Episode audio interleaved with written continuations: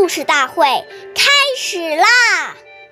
每晚十点，关注《中华少儿故事大会》，一起成为更好的讲述人。岁月易流逝，故事永流传，弘扬中华瑰宝，传承红色基因。我是中华少儿故事大会讲述人周凯歌。一起成为更好的讲述人。今天我给大家讲的故事是《故事大会红色经典故事》第十三集：朱德和两块肥皂。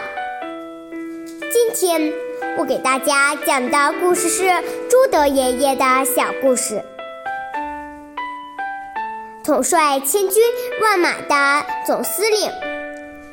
朴素的宛若一农夫，朱德爷爷不但自身廉洁奉公，而且严格教育子女。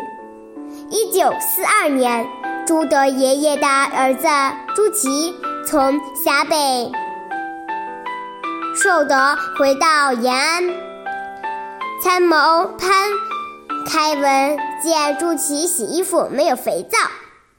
便向军委办公厅总务处领来了两块肥皂给他用。朱德爷爷看见了，便要求潘开文退回所领的肥皂，并告诉他以后不能在公家要东西给朱祁用。许范亭将军曾写诗赞颂朱德爷爷。